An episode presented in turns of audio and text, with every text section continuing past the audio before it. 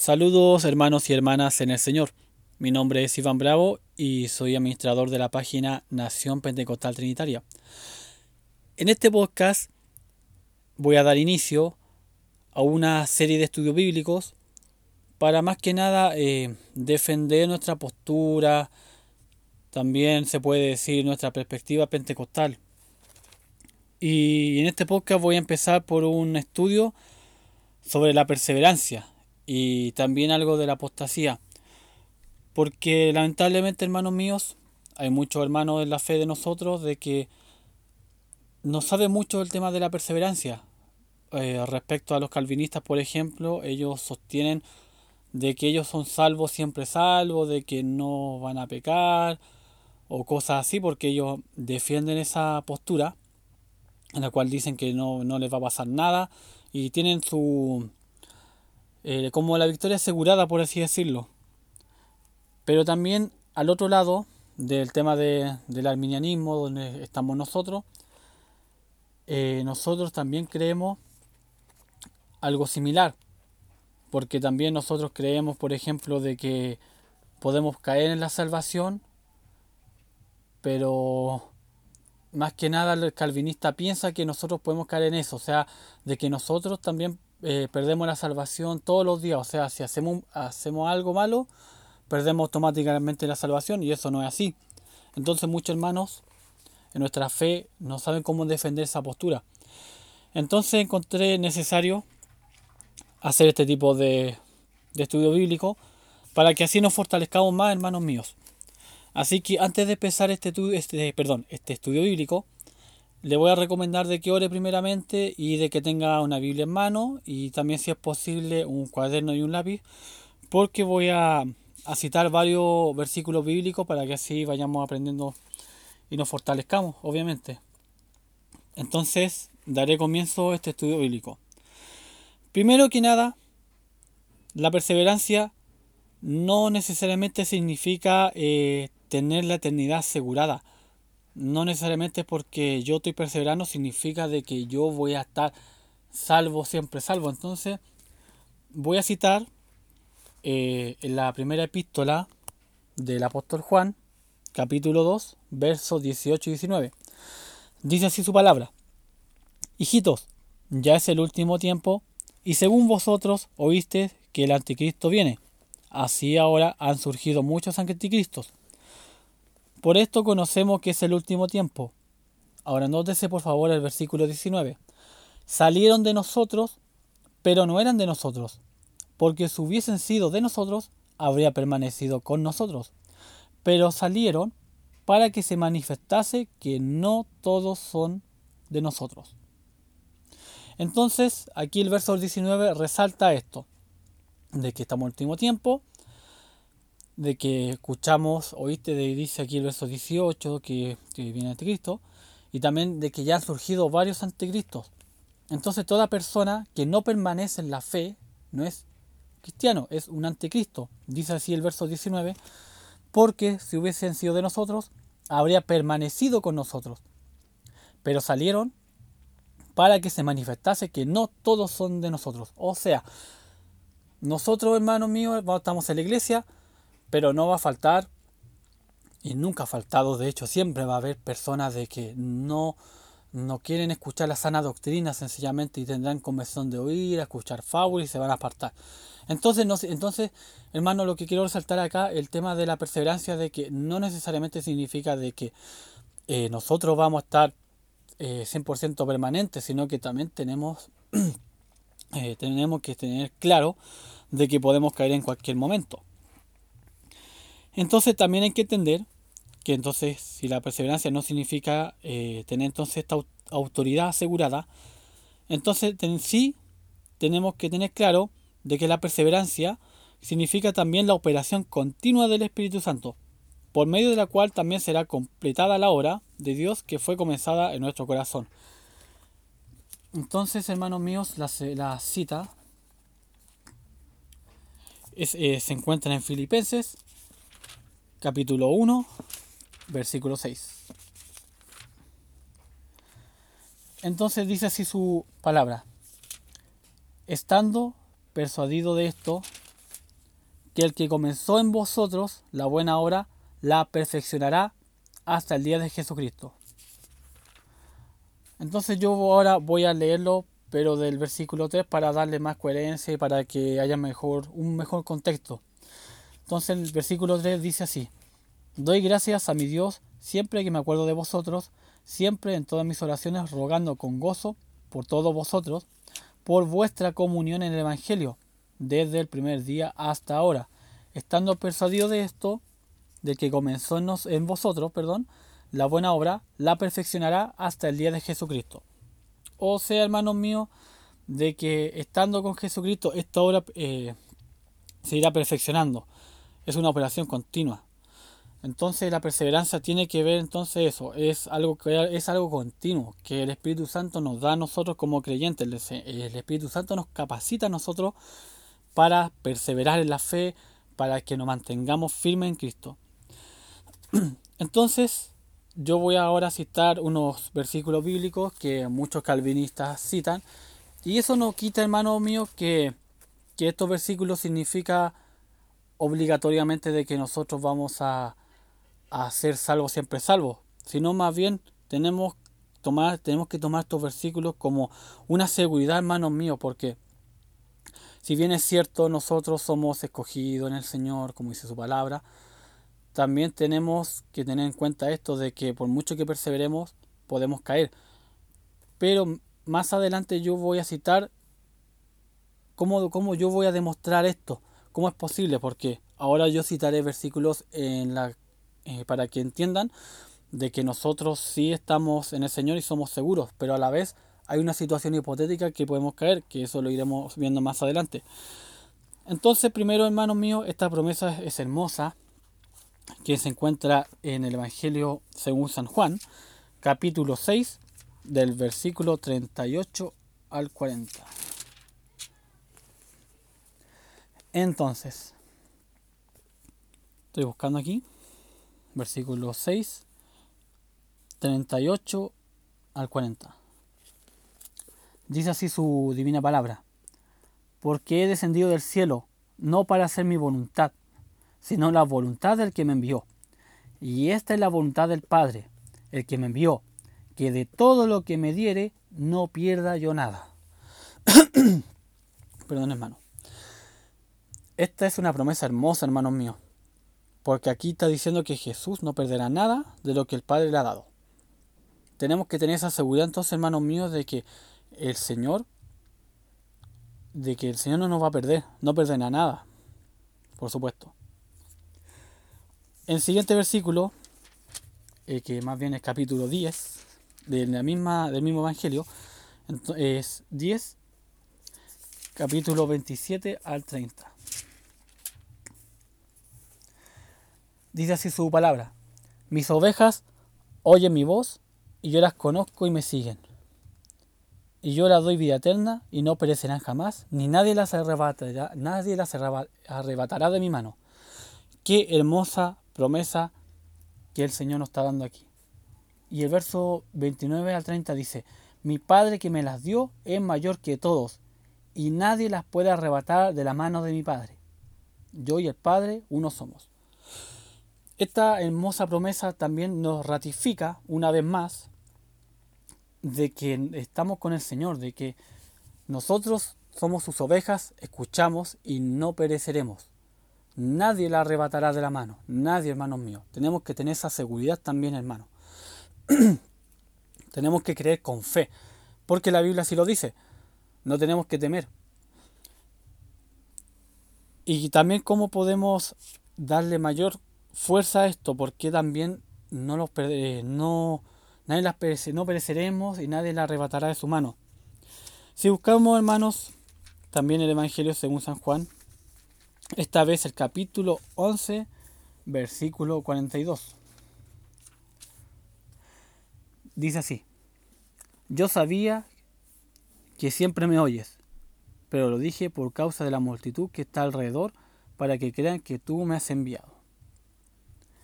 El Señor siempre escucha la voz de su Hijo, siempre. Toda oración que, Jesús daba, el Padre la oía. Entonces, si Él rogó sobre esto, sobre que tuvo que orar, porque aquí está hablando de la resurrección de Lázaro, entonces tenemos que estar seguros que es así.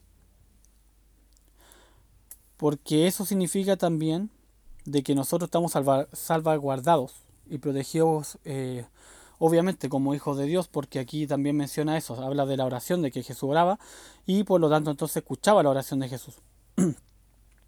Ahora, hermanos míos, eh, ahora se encuentra la siguiente cita en Primera de Juan, capítulo 5, verso, verso 18. Primera de Juan, capítulo 5, versículo 18.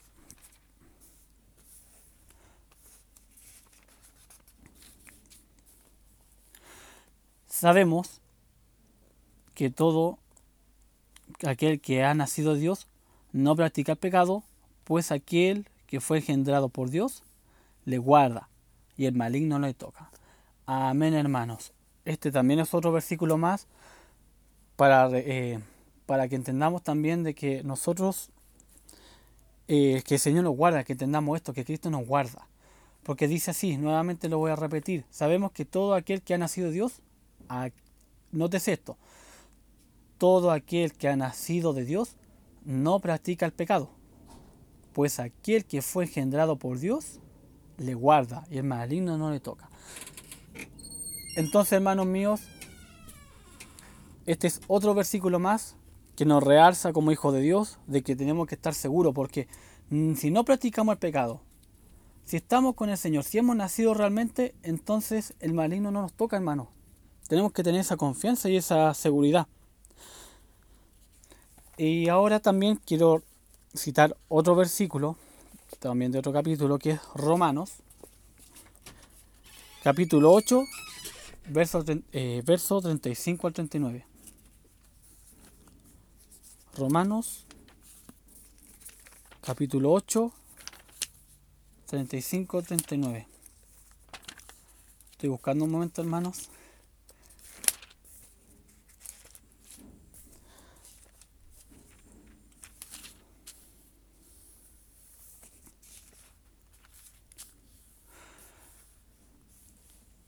Aquí dice la palabra, dice así su, su santa palabra. ¿Quién nos separará del amor de Cristo? Tribulación, o angustia, o persecución, o hambre, o desnudez, o desnudez, perdón, o peligro de espada, como está escrito, por causa de ti somos muertos todo el tiempo, somos eh, contados como oveja de matadero. Antes, en todas estas cosas, somos más que vencedores por medio de aquel que nos amó, por lo cual estoy seguro de que ni la muerte, ni la vida, ni ángeles, ni principados, ni potestades, ni lo presente, ni lo porvenir, ni lo alto, ni lo profundo, ni ninguna otra cosa creada nos podrá separar del amor de Dios, que es en Cristo Jesús nuestro Señor. Amén, hermanos. Aquí también, una vez más, nos ratifica esta seguridad de que, de que el amor de Dios es tan grande que, que nadie nos separará de este amor que tenemos en Cristo. Cristo no va a permitir que nada nos separe ni tribulación, ni angustia, dice acá su palabra, ni, ni hambre, desnudez, peligro. Porque dice el verso 37, antes en todas estas cosas somos más que vencedores por medio de aquel que nos amó.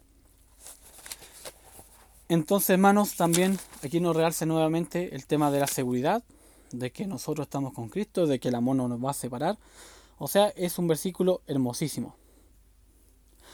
Y como también lo ratifica, aparte, del, aparte también de Jesús, es el Espíritu Santo, porque nosotros también tenemos el Espíritu Santo y eso es nuestro sello, nuestras arras, nuestra garantía de que somos hijos de Dios. Y esto lo podemos encontrar segunda de segunda carta a los Corintios, capítulo 1, 22.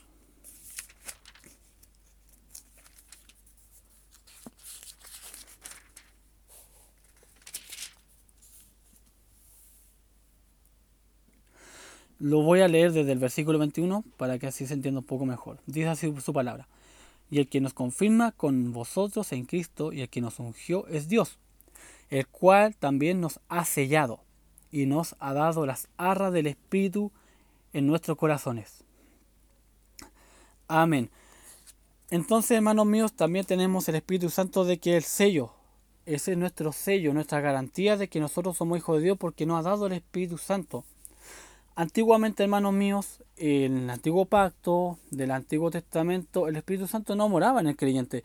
Y si moraba, era para ocasiones especiales, como por ejemplo lo, de Sansón, que el Espíritu Santo estaba con él y era un hombre fuerte.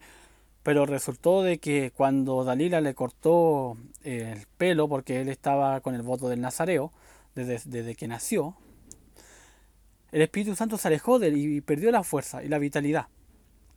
Pero acá es diferente, porque bajo el nuevo pacto tenemos al Espíritu Santo con nosotros. Y eso también nos garantiza una vez más de que somos hijos de Dios y de que nos va a salvaguardar nuestro Señor Jesucristo y no va a permitir que nadie nos arrebate. Como referencia también tengo acá, también de segunda epístola del apóstol Pablo a los Corintios, capítulo 5, verso 5. Dice así su palabra. Más el que nos hizo para esto mismo es Dios, quien nos ha dado las arras del Espíritu. También, hermano, aquí vuelvo a confirmar lo mismo que dije, que es las arras, nuestro sello, nuestra garantía de que somos hijos de Dios y de que estamos confiados en ese, en ese sentido. Estamos confiados porque no nos va a pasar nada, porque ya tenemos al Espíritu Santo.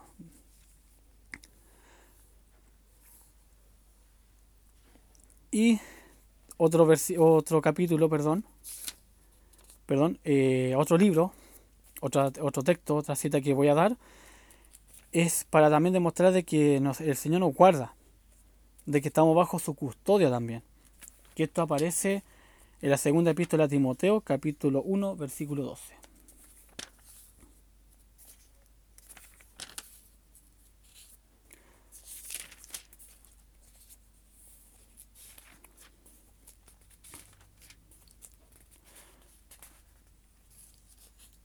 Segunda a Timoteo, capítulo 1, versículo 12. Por lo cual, asimismo padezco esto, pero no me avergüenzo, porque yo sé a quien he creído y estoy seguro que es poderoso para guardar mi depósito para aquel día.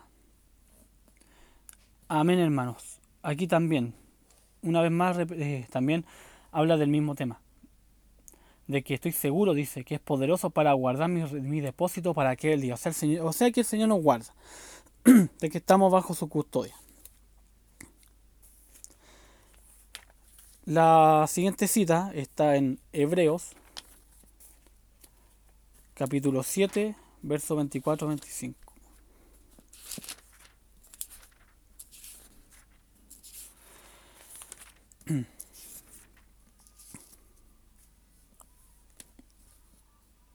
Entonces, vuelvo a repetir, Hebreos capítulo 7, verso 24 al 25. Mas este, por cuanto permanece para siempre, tiene un sacerdocio inmutable, por lo cual puede también salvar perpetuamente a los que por él se acercan a Dios, viviendo siempre para interceder por ellos. O sea, hermanos míos, que aquí trata de demostrar de que el Señor puede salvar a todos sea el tiempo que sea, durante todos estos siglos, Él ha salvado, está salvando y seguirá salvando también. Y eso también tenemos que, tener esa seguridad, porque es algo que es perpetuo. Porque acá dice, aquí está, aquí está hablando de Jesús como intercesor. Porque en el versículo 23 dice, y los otros sacerdotes llegaron a ser muchos, debido a que por la muerte no podían continuar. O sea, tenía que suceder un sacerdote, otro sacerdote, para que así las personas pudieran expiar sus pecados. Entonces dice el verso 24, mas este, por cuanto permanece para siempre, tiene un sacerdocio inmutable, inmutable, que no muere, que está eterno, por lo cual puede también salvar perpetuamente a los que por eso se acercan a Dios, viviendo siempre para interceder por ellos. O sea, esto es algo perpetuo. Ya no es necesario ir una vez al año para, para pedir perdón, para ser espiado. No, era, no es necesario hoy en día, sino de que el Señor salva durante todos estos tiempos, todos los tiempos que están pasando, seguirá salvando. Y eso también tenemos que, tener esa, esa fe también por lo demás, las demás personas y todo eso, de que también nos da una seguridad esto. Y todos estos versículos que he citado tienen que ver también con el tema de la perseverancia, de que nosotros perseveraremos, perseveraremos y que estamos en Cristo Jesús.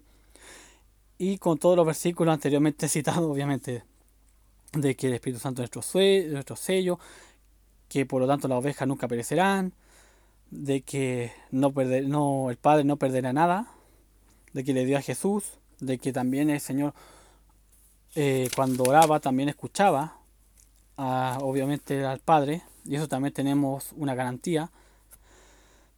Y también eh, otro, otra cita que quiero señalar también es Primera de Pedro, capítulo 1, versículo 5.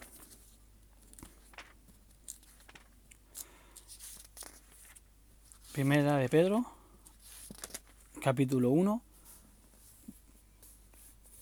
versículo 5. Voy a leer eh, desde el verso 3 hasta el verso 5, para que se entienda una, una mejor coherencia. Bendito el Dios y Padre de nuestro Señor Jesucristo, que según su grande misericordia nos hizo renacer para una esperanza viva, por la resurrección de, de Jesucristo de los muertos, para una herencia incorruptible, incontaminada e inmarcesible, reservada en los cielos para vosotros. Verso 5. Que sois guardados por el poder de Dios mediante la fe para alcanzar la salvación que está preparada para ser manifestada en el tiempo postrero. O sea, que nosotros somos guardados mediante la fe. Somos guardados en Dios mediante la fe. ¿Para, para qué?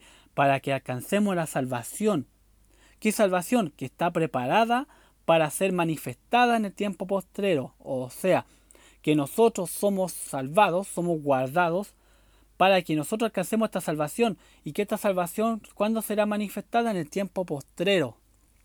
Amén. Entonces este poder que tiene nos guarda también, también nos deja, hermanos míos, seguros de que nosotros no pereceremos.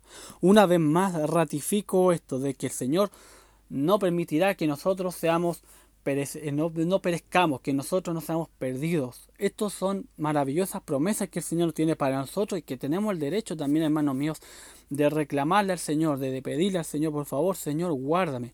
Porque tú sabes, Señor, que tengo el Espíritu Santo, guárdame con tu sello, séllame con el Espíritu Santo, Señor. Tengo este sello, por favor, no permitas que caiga. También otro, otro texto también es Primeras de Juan. Por, si se han dado cuenta, la primera... Eh, eh, la primera epístola del apóstol Juan habla mucho respecto a esto del tema de la salvación, de que nosotros somos guardados, cosa que en otra oportunidad también hablaré más a fondo respecto a, ese, a esa epístola que él hizo.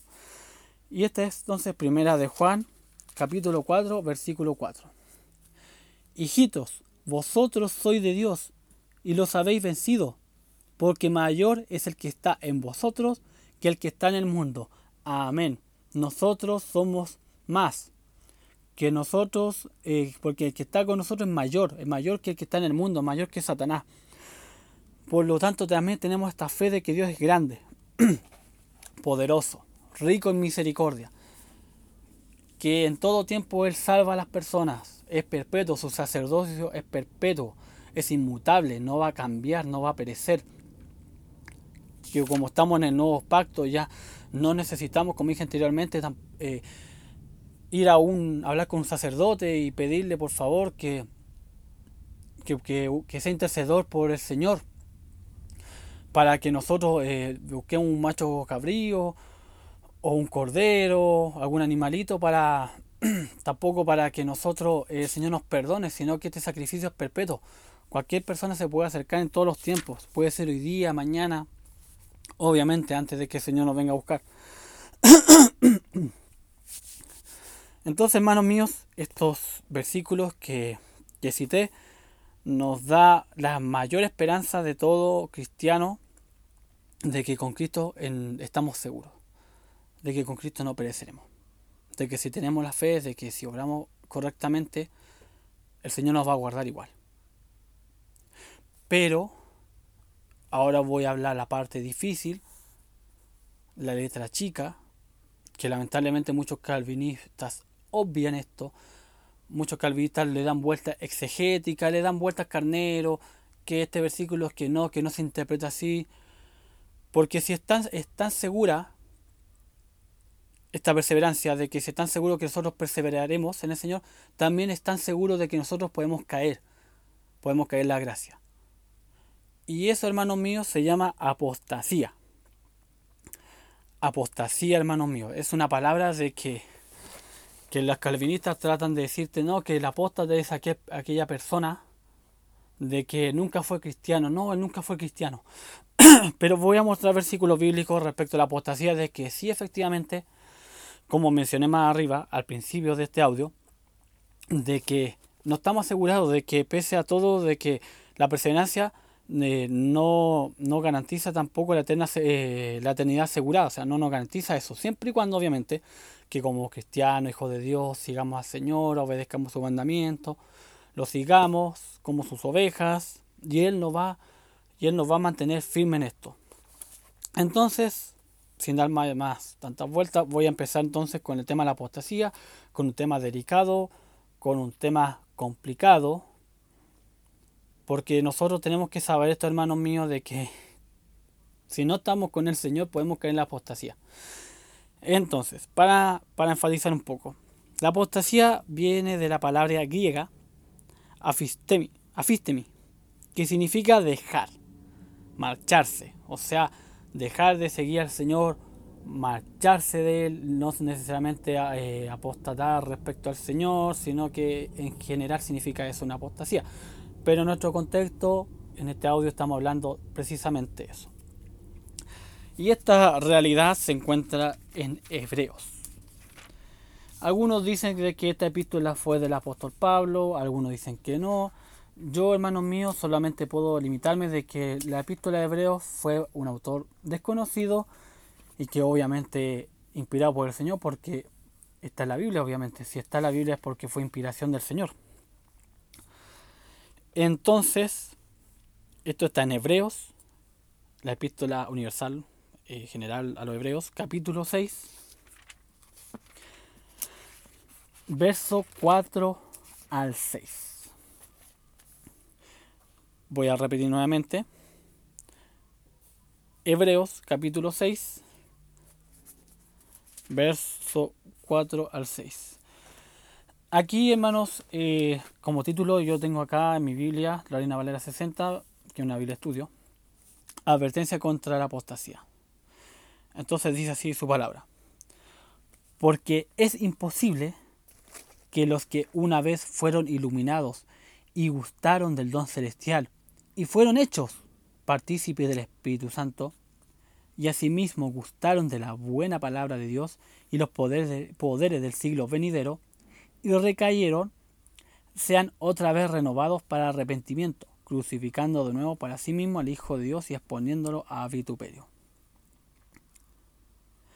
Estamos hablando aquí de la posibilidad real de apartarse. Eh, son las consecuencias, hermanos míos, de apartarse del Señor, de apartarse de la fe. La apostasía es eso. Es un abandono continuo.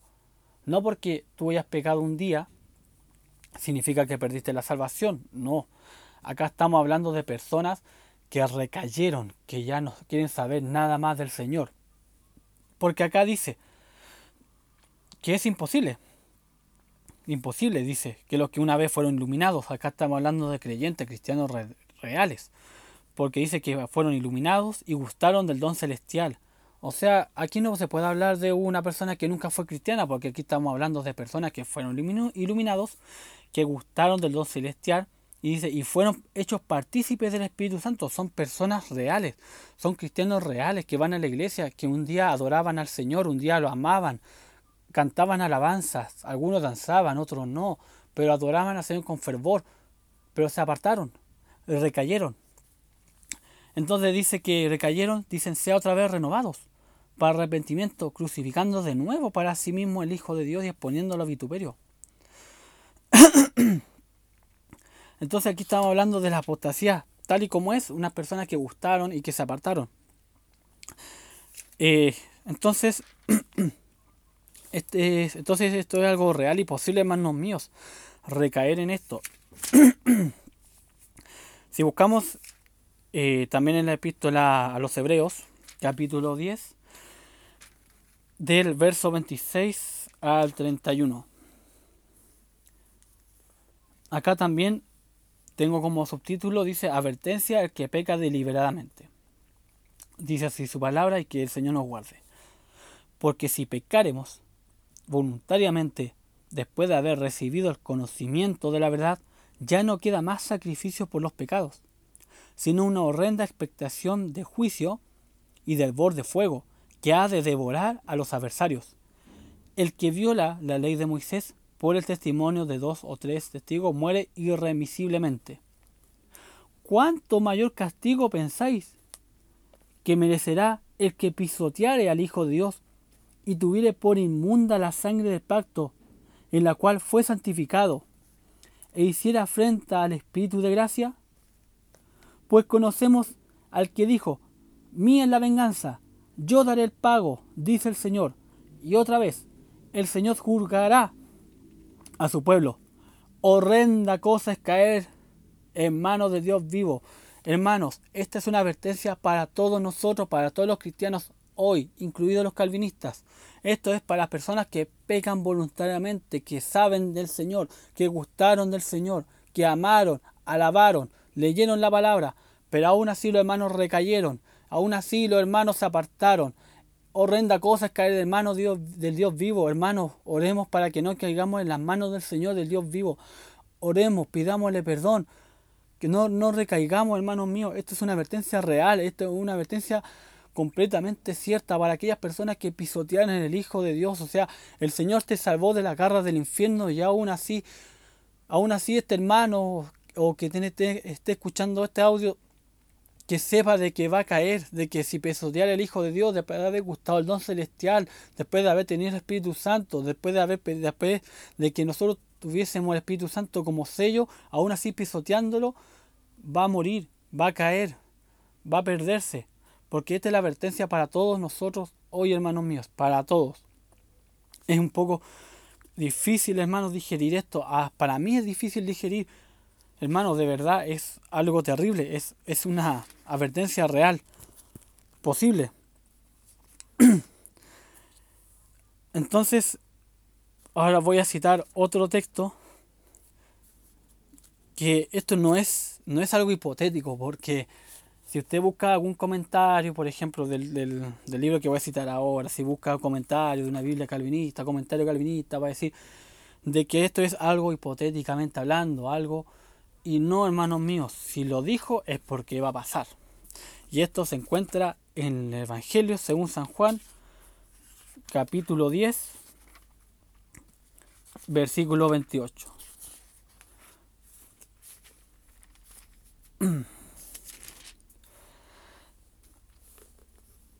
Diez, entonces versículo 28.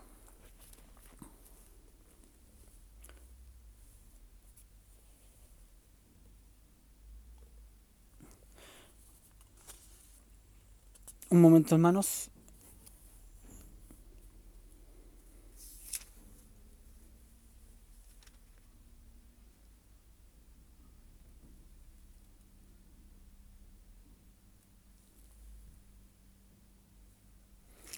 No, hermanos míos, eh, tengo un pequeño problema, disculpen aquí, una pequeña, una pequeña falla.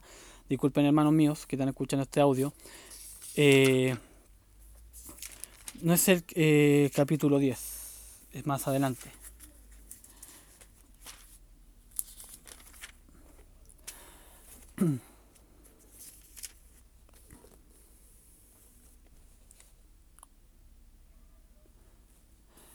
Es eh, Evangelio según San Juan, capítulo 15, versículo 6. Entonces aquí estamos hablando de, la, de, de Jesús, de la vida verdadera este es un ejemplo claro, obviamente, hermanos míos, de que el Señor habla qué pasa con las personas que permanecen y los que no permanecen. Entonces, si leemos eh, versículo 4, un par de versículos antes, dice, permaneced en mí y yo en vosotros. Como el pámpano no puede llevar fruto por sí mismo si no permanece en la vid, así tampoco vosotros si no permanecéis en mí. Yo soy la vid, vosotros los pámpanos. El que permanece en mí y yo en él, éste lleva mucho fruto, porque separado de mí nada podéis hacer. El que en mí no permanece será echado fuera como pámpano y se secará. Y los y lo recogen y lo echan en el fuego y arden. Como dije entonces, hermanos, si usted busca cualquier eh, comentario calvinista, le va a dar alguna vuelta, va a decir no, que esto es algo hipotético, es que no, literal, no significa literalmente el fuego. Pero acá el Señor habla una cosa muy cierta, permanecer en Él. Para que no caigamos, para que no seamos echados, para que no, no caigamos en la apostasía, es permanecer en Él. Lo dice su palabra. Entonces, para que, para que permanezcamos en Él, para que no caigamos en esta apostasía, voy a citar nuevamente eh, la epístola a los Hebreos.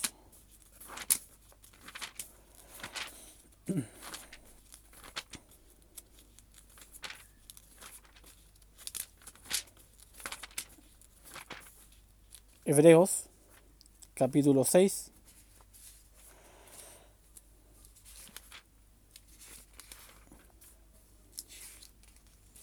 11 y 12. Dice su palabra. Pero deseamos que cada uno de vosotros muestre la misma solicitud hasta el fin para plena certeza de la esperanza, a fin de que no os hagáis perezosos, sino imitadores de aquellos que por la fe y la paciencia heredan las promesas. Entonces también aquí, hermanos, no hay que ser perezosos. O sea, para que no caigamos en la apostasía, porque si dejamos de orar, hermanos míos, si empezamos a ver películas, entretenciones, cosas así, nos vamos al final desviar, nos vamos a enfriar y vamos a caer sí o sí en la apostasía, porque hasta llegaremos eh, a un punto, eh, un punto de no retorno, porque vamos a llegar a, a, un, a, un, momento en nuestra vida que vamos a empezar a cuestionar al Señor y va a, va a llegar mucho más allá. Entonces también aquí habla de, ese, de, de lo mismo a fin de que no se hagáis perezosos, sino imitadores de aquellos que por la fe y la paciencia heredan las promesas.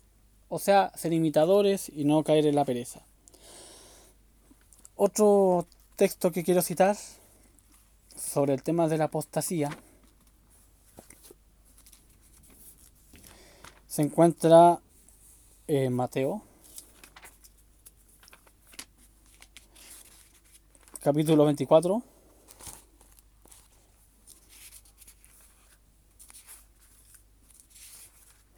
De versículo 12 en adelante. 2 y 13. Dice, y por haberse multiplicado la maldad, el amor de muchos se enfriará. Mas el que persevere hasta el fin, éste será salvo. Acá está hablando, hermanos míos, de los últimos tiempos, de las señales antes del fin. Y este versículo es clarísimo, o sea, de que de que tenemos que perseverar, porque eh, ya se está llegando a, un clímax que se está multiplicando mucho la maldad y que muchos eh, se están enfriando, el amor de muchos se enfriará y eso está pasando hoy en mismo. Eh, como también ah, para agregar esto, al versículo 10 dice lo siguiente, muchos tropezarán entonces y se entregarán unos a otros y a unos otros se aborrecerán verso 11. Y muchos falsos profetas se levantarán engañarán a muchos. Estamos viviendo entonces en los últimos tiempos y esto está ocurriendo hoy en día. Hay muchos falsos profetas, cosa que también haré otro estudio respecto a eso más adelante, obviamente. Y entonces lo que quiero recalcar entonces es que este que nosotros tenemos que perseverar hasta el fin, perseverar, seguir adelante y como cité en un principio de este audio, que, que, que, habla de la seguridad del creyente, de que con el Señor estamos firmes, no nos arrebatará de la mano, pero hay que perseverar, hay que trabajar. Hay que trabajar para eso, hermanos míos, para que no caigamos en esta apostasía, porque esta es una, una realidad muy, muy cercana, muy real.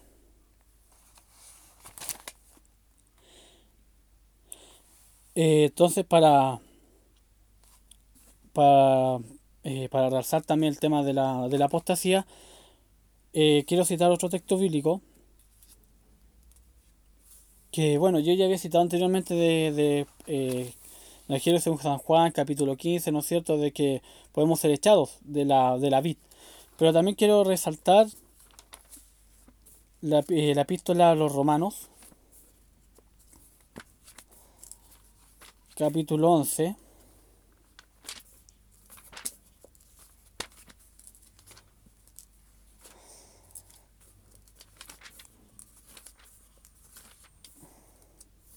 Romanos capítulo 11 del versículo 17 al 21. Dice así su palabra.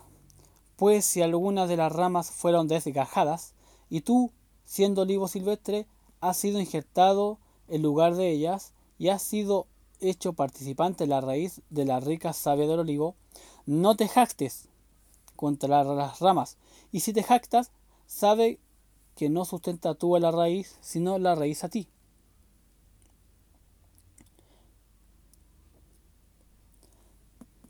Pues las ramas, dirás, fueron desgajadas para que yo fuese injertado. Bien, por su incredulidad fueron desgajadas, pero tú por la fe estás en pie. No te ensorbezcas, sino teme, porque si Dios no perdonó a las ramas naturales, a ti tampoco te perdonará. Acá, hermanos míos, el apóstol Pablo está haciendo el tema de la salvación, de que de que la salvación llegó a los gentiles por tropiezo de, los judíos. Entonces nosotros somos injertados en él, en esta salvación. Somos injertados, somos un olivo silvestre. No somos parte de Israel, no somos parte de los judíos, por lo tanto el Señor tomó a nosotros y nos puso ahí. Entonces acá está hablando de un tema de que si nosotros estamos ahí no, no tenemos por qué jactarnos. No tenemos por qué creernos, los mejores, ah, el Señor me salvó, yo ya estoy acá adentro, por tanto a mí no me va a pasar nada. Porque dice acá el verso 20, dice, porque dice bien, por su incredulidad, o sea, los judíos fueron desgajadas, pero tú por la fe estás en pie, por la fe en Cristo, por creer en el Señor, tú estás ahí. Entonces no te ensoberbezcas, sino que teme, dice. Porque si Dios no perdonó a las ramas naturales, a ti tampoco te perdonará. O sea, más claro, hermanos, imposible. O sea, de que no tenemos que jactarnos porque también tenemos la real seguridad de que también podemos ser echados. Y para hablar también de este mismo tema, voy a citar primero a los Corintios, capítulo 9, verso 27.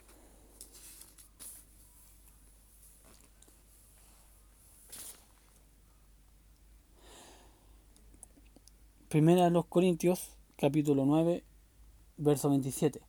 Sino que golpeo mi cuerpo y lo pongo en servidumbre, no sea que habiendo sido heraldo para otros, yo mismo venga a ser eliminado. Acá también está hablando, eh, también exactamente lo mismo. De que ser rechazado o ser reprobado del, del examen, que eso significa eliminado del griego adoquimos. De que aquí dice que está empleando un término eh, donde, de que, eh, se está expresando de que Cristo no vive en los que son reprobados. Pablo se refiere simplemente a la pérdida de la recompensa ministerial. No se refiere a eso, sino que reconoce que pudiera dejar de obtener el premio de la salvación final, si deja de llevar una vida santa, ejercer el dominio propio y soportar las dificultades por causa de Cristo. Porque aquí en el verso 26 eh, le da mayor contexto, dice así, así que yo de esta manera corro, no como, la, no como la aventura, de esta manera peleo, no como quien golpea eh, al, aire, sino que golpeo mi cuerpo, mi cuerpo, y lo pongo por servidumbre. O sea, dejar, dejar, al lado, dejar a un lado el pecado, dejar a un lado las cosas pecaminosas. Y lo pongo en servidumbre. No sea que habiendo sido heraldo para otros, yo mismo venga, venga a ser eliminado. O sea, que también Pablo tenía esa misma real posibilidad de ser echado, tal como los olivos, lo que, lo que ocurrió con, la, con los judíos en este caso. Que también nosotros también tenemos que entender eso, de que no podemos jactarnos, sino que también podemos ser echados, como dice su palabra. También eh, del apóstol Pablo, la epístola a los Gálatas, capítulo 5, verso 4, dice lo siguiente. de Cristo os, desligasteis, lo que por la ley os justificáis, de la gracia habéis caído. O sea, aquí los, eh, hermanos de Gálatas, ¿qué pasó? Que ellos habían cambiado, eh, cambiado su fe en Cristo por la fe de la observancia de la ley. Ellos eh, empezaron a volver a la observancia de la ley. Entonces, ¿cuál fue, ¿cuál fue el resultado? Es de que de la gracia se cayeron. Porque acá dice, de Cristo, se, o sea, se desligaron de Cristo, ya no, no están sujetos a Cristo, sino que sino de que se justifican por la ley, empezaron a seguir a la ley. Esto también eh, es un, un, versículo claramente para cristianos hoy en día que son judaizantes, de que observan nuevamente la ley y dejan a un lado a Cristo, porque dicen, no, yo creo en Cristo, pero siguen observando la ley, guardan el sábado, algunos se, eh, se circuncidan el prepucio, pero ¿qué, cuál, es la, ¿cuál es la consecuencia? Es eh, también del tema de la apostasía, porque, porque esta apostasía es una apostasía teológica, porque también existe la teología, o sea, perdón, la apostasía que es personal de uno, la apostasía personal que es con la moral, que deja, que deja la moral para ser inmoral, eh, y el otro que es eh, la otra apostasía, que es la apostasía teológica, en la cual la persona deja de creer algunas palabras, algunas, algunas señas, alguna doctrina, y como en este caso de los Gálatas volvieron a la ley. Cosa que muchos cristianos hoy en día apostatan, eh, dándole eh, a otros dioses, dándole, eh, dándole lugar a otros dioses como el dinero, como a las personas, qué sé yo. Y eso es una apostasía teológica porque ya deja de seguir al Señor, deja de creer en Él, no toma en cuenta sus, normas santas, sino que se desligan, y como este caso que desde los Gálatas se volvieron a la ley y por lo tanto se cayeron de la gracia, y esto también es para nosotros, que también eh, eh, aplica. Otro texto es la, la epístola a Timoteo. De seguir, hermanos.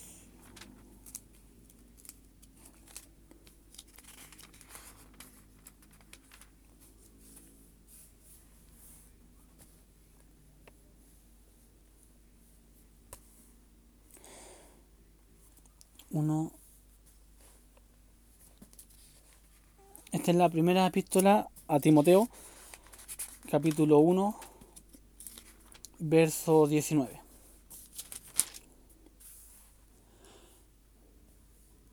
Dice así, esto voy a empezar con el versículo 18. Este mandamiento, hijo Timoteo, te encargo, para que conforme a las profecías que se hicieron antes en cuanto a ti, milites por ella la buena milicia, manteniendo la fe y buena conciencia, desechando la cual naufragaron en cuanto a la fe algunos, de los cuales son Himeneo y Alejandro, a quienes entregué a Satanás para que aprendan a no blasfemar. O sea, también hermanos, aquí le está pidiendo a su hijo Timoteo, no necesariamente hijo de sangre, sino una forma cariñosa de referirse a, a Timoteo, a este joven hermano, de que hay que militar la buena milicia, de que tenemos que mantener la fe manteniendo la fe y la buena conciencia, mantenerse en la fe. Todo esto se sostiene en la fe. Si se han dado cuenta, hermanos míos, la mayoría de los versículos tiene mucho que ver la fe. La fe en Jesús, la fe en Dios, para mantenernos en Él, la fe, tener fe en Él, creer en Él. Porque ¿qué pasó? Que, que los que desecharon de esto, naufragaron, naufragaron la fe. Y como ejemplo tiene a Himeneo y Alejandro, dice que entregó a Satanás, para que no aprendan a blasfemar. Entregar a Satanás es una forma de decir que los hermanos fueron expulsados de la iglesia, que los dejaron a merced de Satanás en el mundo.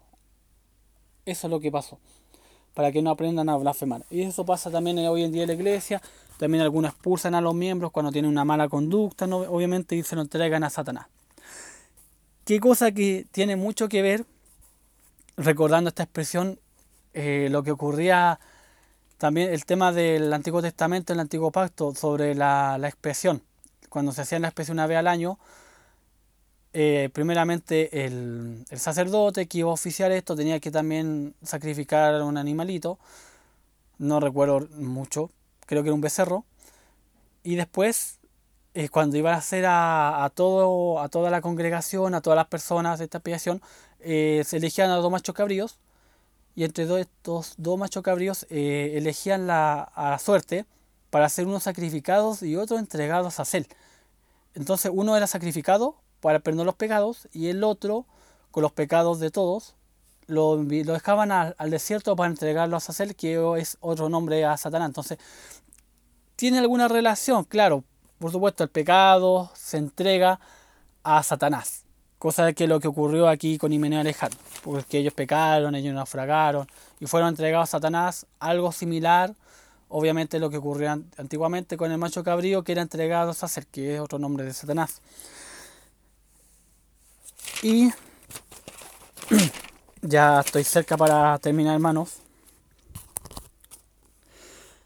Es una advertencia para todos nosotros, que esto se, eh, que esto se encuentra en 2 Timoteo, capítulo 2, verso 12. Que citando el versículo anterior, el versículo 11 dice así: Palabra fiel es esta. Si somos muertos con Él, también viviremos con Él. Si sufrimos, también reinaremos con Él. Si le negaremos, Él también nos negará. Si fuéramos infieles, Él permanece fiel él no puede negarse a sí mismo. O sea, también, hermano mío, esta es otra advertencia para la apostasía, de que si nosotros lo negamos, Él nos negará. Si se dan cuenta, lo que cité, eh, aquí habla de ciertos contrastes, de que si nosotros morimos con Él, viviremos con Él. De que si sufrimos, reinaremos. Y de que si nosotros somos infieles, Él permanece fiel. Pero sí, pero lo que no hay, lo que no se contrata es que nosotros le negaremos, él también lo negará porque nosotros lo estamos negando. Por lo tanto, si una persona lo niega, se, se convierte en una persona infiel a él, porque lo está negando, porque ya dejó de adorarlo, dejó de seguir al Señor, pero el Señor siempre, se permanece, siempre permanece fiel a nosotros. Por mucho que nosotros le fallemos, el Señor permanece fiel. Y eso es una oportunidad hermosa para todas esas personas de que cayeron en la apostasía y quieren regresar al Señor, tal como en la parábola del hijo pródigo, que cuando volvió al padre, él lo abrazó y lo estaba esperando, estaba, estaba fuera expectante y que llegara a su hijo para abrazarlo y le dio un beso y lo abrazó y le dio mucho cariño y le hizo una fiesta y el Señor está a sí mismo esperando a sus hijos que se pierden, que cada día más personas se pierden. Entonces, como promesa, como eh, como últimos versículos para ir citando, para ya terminar este estudio. Eh, también, también, hermanos, quiero informar, igual, si de repente me escuchan audios por fuera, bueno, es que yo estoy dentro de, mi pieza, en mi cuarto, pero igual se pueden escuchar ruido alrededor. Y también informar que yo de vez en cuando eh, voy acercando y alejando el teléfono para acercarme así a leer la Biblia, obviamente. Disculpen por si acaso, no, no tengo en estos momentos un soporte pero sí mi, importancia en estos momentos es entregar la palabra, la doctrina, que es ese estudio bíblico que le estoy dando en estos momentos. Eh, entonces, este es, es, un mandamiento para todos, que esto es en Hebreos, nuevamente Hebreos, capítulo 3, versículo 6.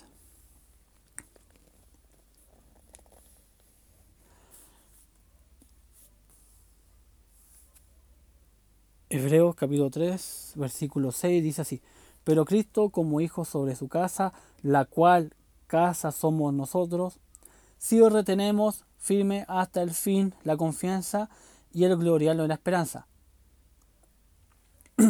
Voy a citar el versículo 5, que dice así para lo más completo. Y Moisés a la verdad fue fiel en toda la casa de Dios, como siervo para testimonio de lo que se iba a decir pero Cristo como hijo sobre su casa, la cual casa somos nosotros, nótese la, condición, si retenemos firme hasta el fin la confianza y el gloriano en la esperanza. Si retenemos, tenemos que retener esta confianza, tenemos que retener esta esperanza. Esto es algo, con, algo condicional. Porque aquí, estamos, aquí se está advirtiendo de que la salvación es condicional, de que esto se tiene que retener. Porque también es una exhortación es una exhortación que también se repite en varias partes, como por ejemplo el capítulo 2, versículo 1, etc. Y de que acá, no, acá la, la, salvación se asegura si nosotros lo retenemos, si nosotros somos firmes. como dije también en el versículo anterior, de que tenemos que perseverar hasta el fin. Nótese eso también, hermano, de que eh, esto es algo, es un trabajo que se tiene que seguir, es algo continuo, no necesariamente, no porque recibimos la salvación, ah, yo no hago nada ahora, veo tele, escucho música, me da lo mismo leer la Biblia si ya soy salvo. Y no, hermano. No, no, hermano, no, no, no, no. No. No, porque acá dice, en el, más adelante en el versículo 12 de Hebreos capítulo 3, eh, muy claro, dice, mirad hermanos, que no haya ninguno de vosotros corazón malo de incredulidad para apartarse de Dios vivo. Antes, exhortados los unos a los otros cada día, entre tanto que se dice, hoy, para que ninguno de vosotros se endurezca por el engaño del pecado, hermanos, no apartarse, no, no tengamos corazón malo de incredulidad tengo que exhortarnos porque tenemos que retener esta salvación.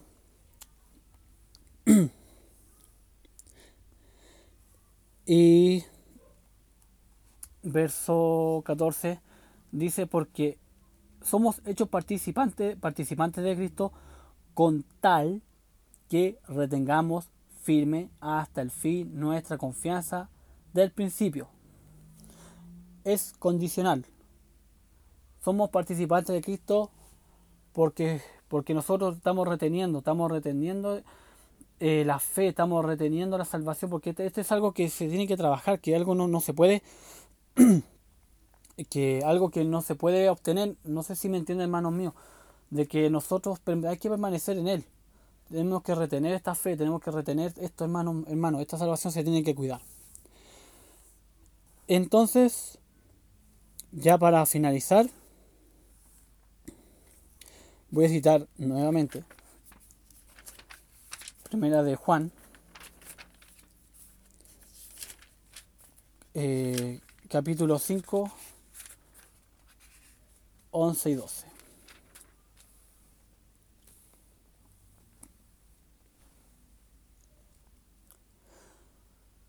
Eh, este ya para finalizar, hermanos, sobre todo el tema de la perseverancia y el tema de la apostasía de que la, de que la apostasía eh, no vamos a caer si no también cumplimos esto que dice.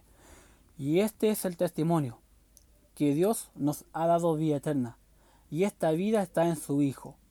El que tiene al Hijo tiene la vida, el que no tiene al Hijo de Dios no tiene la vida. Así de simple, hermanos míos, si tenemos al Hijo, tenemos la vida. Si permanecemos en Cristo, tenemos la salvación. La salvación no nos pertenece, la tendremos siempre y cuando nosotros estemos en Cristo. Eso es lo que trata de recalcar aquí el apóstol Juan en su epístola. De que si todo esto, todo esto, hermano mío, engloba eso. A de que tenemos que estar en Cristo.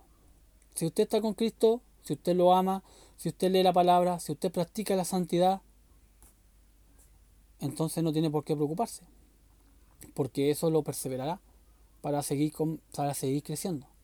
Pero si no está con Cristo, entonces no tiene la vida, no tiene vida eterna, no tiene nada. Y esto se relaciona con, el, con también cuando escribió el Evangelio según San Juan, cuando está hablando de la vida verdadera, permanece en mí y que éste llevará mucho fruto. Y el que no permanece en mí será secado, será echado, ¿no es cierto?, secado y se, y se irá al fuego. Tan simple como eso. Entonces, hermano, la perseverancia para, para ya terminar como conclusión la perseverancia tiene que ver con permanecer en Cristo. Y al permanecer en Cristo tenemos hermosas promesas, como mencioné al principio de este estudio, de que nosotros no nos perderemos, de que nosotros seremos como ovejas que escuchamos su voz no perecerán, de que tenemos que eh, tenerse plena certeza de que el Señor nos guarda, de que nadie nos eh, separará del amor de Dios, que el Espíritu Santo es nuestro sello y que por lo tanto Dios nos guarda Estamos bajo su custodia. También hay que entender que esto también puede salvar para todos, por todos, no solamente al cristiano que al cristiano que se perdió y que vuelve, sino también para los nuevos creyentes y esas cosas. Obviamente, para todos ellos el Señor siempre está dispuesto para escuchar y para perdonar y para otorgarnos vida. Y que eso también es tan poderoso el Señor que nos guarda, que su poder nos guarda y también de que el Señor es mayor, es mayor que Satanás, es mayor que el mundo, por lo tanto, ya con Cristo estamos, estamos completos, con el Señor lo tenemos todo. Entonces, si estamos bien, hermanos, no apostataremos, no caeremos esta horrible apostasía, porque la apostasía es algo horrible, es un punto no retorno, es que tú te alejas de Dios, es que tú lo abominas al Señor porque tú ya lo dejaste, te fuiste a otra, a otra secta, a adorar a otro falso Dios, a otra persona, ¿me entiendes? Porque lamentablemente hoy en día han salido muchos falsos cristos, tenemos el caso, por ejemplo, Jonathan Mesa, tenemos el caso de de Lisbeth, que son personas de que se creen en dioses, se creen en Cristo y la gente va hacia Él y por lo tanto perderán la salvación porque lo están siguiendo a Él. Es una apostasía. Y la apostasía, en palabras simples, es negar al Espíritu Santo. Negar y la negación del Espíritu Santo es un pecado imperdonable. Obviamente si usted cree de que ha blasfemado con el Espíritu Santo, entonces no lo hizo porque está preocupado de blasfemarlo, por lo tanto no cometió ese pecado. Ese pecado es una condición para aquellas personas que lo niegan, que es un punto de no retorno, que una persona que lo niega perpetuamente hasta el día de su muerte. Entonces, hermano mío, la salvación se va a perder siempre y cuando la persona sea apóstata hasta que se muera o hasta que la o hasta que se arrepienta o la persona será apóstata hasta que el Señor venga a buscar lo suyo y ahí obviamente la persona eh, perderá la salvación. De eso, se, de eso se trata entonces la apostasía, de eso se trata cuando uno pierde la salvación. De que hasta que el Señor venga, o cuando te mueres, y toda tu vida ha sido apóstata, toda tu vida has dejado al Señor. Tan simple como eso, hermanos. Entonces, hermanos míos, en el amor del Señor, le doy las gracias al Señor, obviamente, que llegaron hasta acá porque este audio es bastante largo, dura una hora, una hora ya hablando del tema. Y espero, hermanos míos, de que sigan siguiendo al Señor, de que sigan leyendo su palabra y que no perezcamos, obviamente, hermanos míos, porque tenemos el Espíritu Santo también que es nuestro sello. Así que para el Señor sea honra y gloria desde ahora y para siempre. Hasta pronto.